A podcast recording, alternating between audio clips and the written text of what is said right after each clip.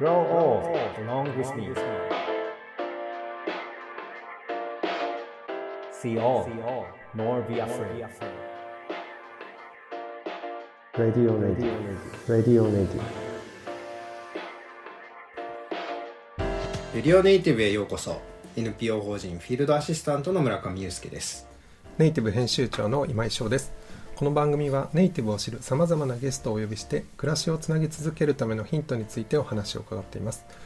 え前回までは熊本双葉のふりかけメーカー安倍直也さんからお話を伺いました。さて今回から新たなゲストをお招きします。村上さんご紹介お願いできますか？はい。今回と次のゲストの方も実は同じ会社の方に出ていただくんですけれども段ボールメーカーの方をゲストにお呼びしてます。あのまあ僕もですね段ボールなんかいろいろ当然毎日のように使ってるので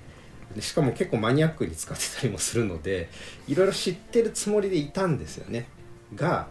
一緒にプロとおお仕事させてるまあ世界が広いというか深いっていう感じが非常にしてます。ので今日はちょっとマニアックな話も含めてですね、えーいろんなことをお伺いしたいなというふうには思ってはいるんですけれども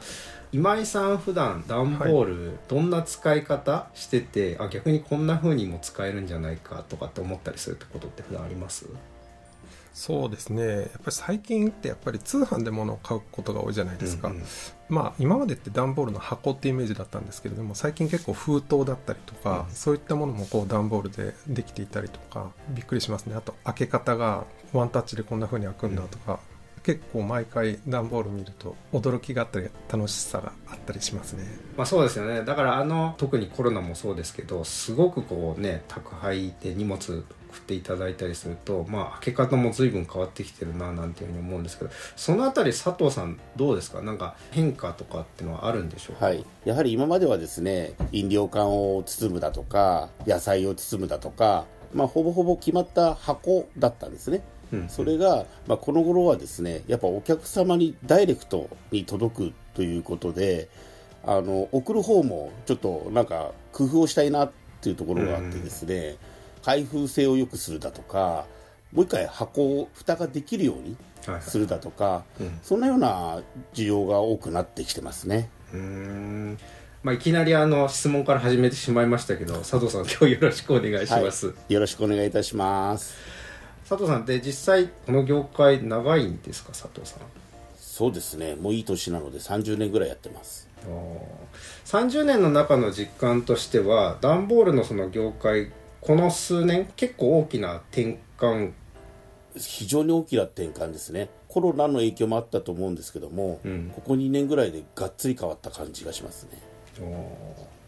僕最近思うのは薄い段ボールで荷物が届くことがあるなっていうふうに思うんですよ、あんまりなんか重たい荷物ってそんなにそういえば頼まなくなったななんていうふうに思うんですけど、段ボールってその薄さであるとかあと硬さとかもいろいろこう違うと思うんですけどそれってどういう構造っていうかそもそもどんな感じなんですかね？そもそもですね、はい。厚み自体が67種類はあるんですね、まあ、段ボール3枚の紙でできてるんですけども、うん。何種類もある厚みだけでもあるっていうのはなんかどういうふうに使い分けてるんですか？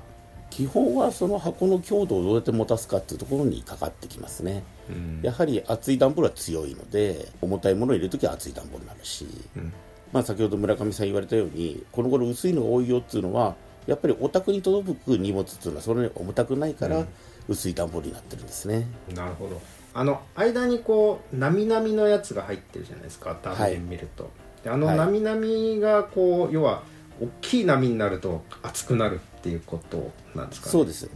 実際には企画では決まった長さの中にどんだけ山があるかでその厚みが決まるような形になってますので、うん。波が大きいほど厚くなるっていうふうに思っていただければいいと思います、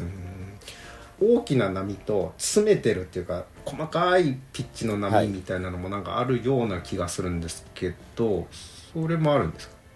あの結局波の高さでうん。段ボールの厚みが決まるっていうことになりますから、うん。5ミリの段ボールだとそんなに細かい波にはなれないんですね、逆に言うと。だから逆に言うと2ミリの段ボールだったら小さな波じゃないと作れないってことになるんです、うん。波をこう三角形でこう山っていうふうに捉えた時に、あの角度っていうのは大体決まってるってことなんですか？その。大体一緒ってことですね。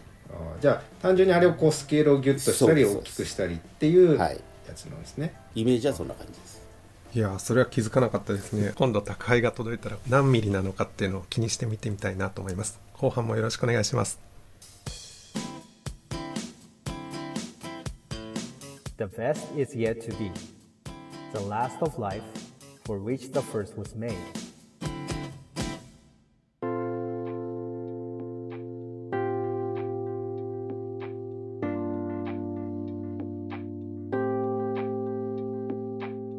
佐藤さん僕も普段から段ボールたくさん使ってるんですけど、はい。うちの辺りだと段ボールは資源のゴミの日に出すんですけど、はい。あの段ボールってその後どこに行っちゃうんでしょうか、はい。実は段ボールってリサイクル率90%以上なんですね。へえで集められた段ボールは水で溶かして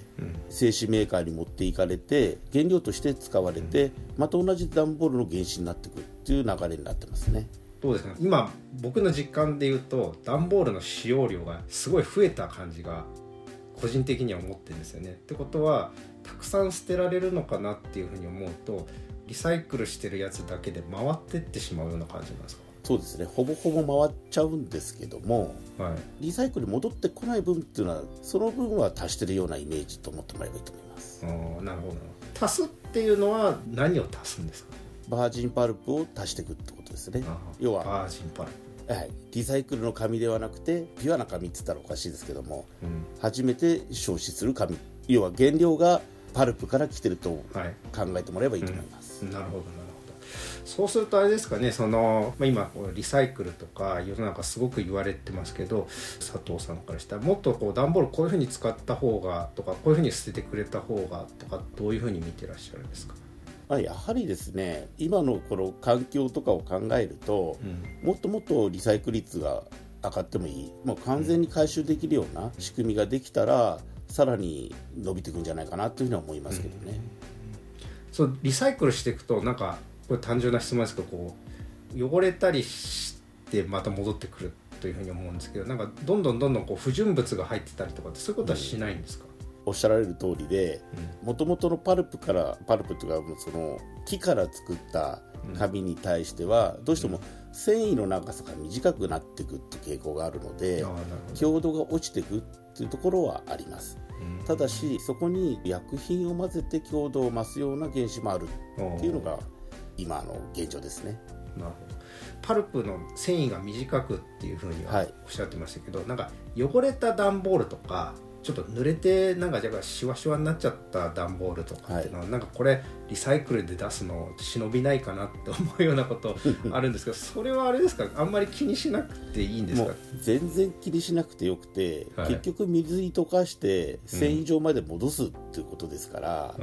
汚れも全部取れてしまうのではい逆にそんなのは気にしないでどんどんどんどんリサイクルに出していただきたいですね。ああなるほど。迷うぐらいなら出してくれと。はいそちらの方がいいと思います。そうするとどんどんどんどん循環が良くなって、まあ、繊維はまあいろんな技術でこうカバーしつつ、はい。まあ、毎回同じようなものがこうできてくるっていう形なんですかね。はい。ちなみに佐藤さんあの世界の段ボール事情とかなんかあのたまに海外から荷物を送ってもらうこともあるんですけど、質がちょっと違うような気がするんですよ日本の普段見てる、なんか手触りで言うと若干カサカサしてるようなっていう表現が合ってるのかな。なんか今井さんなんかどうどうです？なんか。なんとなくおっしゃりたいことは分かりますね。あの輸入のミネラルウォーターを買った時にトレーが入ってきたりとかするとなんかちょっと見慣れない段ボールだったりしますね。ああれって原因何なんですかね？海外の暖房の方が硬いと思います、硬い。です。うん、それはやっぱり原子にも理由があると思うんですね。うん。やっぱ日本の原子よりも海外の原子の方がさっきのお話じゃないですけども、繊維が長い材料を使ってることが多くて、うん。原子自体の強度が強いっていうのが海外の紙かなというふうに思いますけどね、なるほど。原子原子ってあの言ってるのは要はあの1枚のこのはい紙でさっきの「なみなみ」も原子をなみなみにつけていそうです。るというその1枚ものの紙ってことですはい。よね、あの3枚の原子で段ボールができてるよっていうふうに思ってもらえばいいと思います、でもそもそもあの段ボールって海外発祥ですか？にそうです。日本。元ははい。海外です。あなるいやリサイクル率が90%っていうのはすごく驚きました。他の素材ではなかなかない数字ですよねこれ他にも段ボールで置き換えられるものがあったらそれはそれでもしかしたらメリットがあるのかななんていうふうに思いました。それではレディオネイティブ今回はこの辺で失礼したいと思います。佐藤さんどうもありがとうございました。佐藤さんには次回もお付き合いいただきます。レディオネイティブお相手はネイティブ編集長の今井翔と村上祐介でした。The best is yet to be また次回お願いします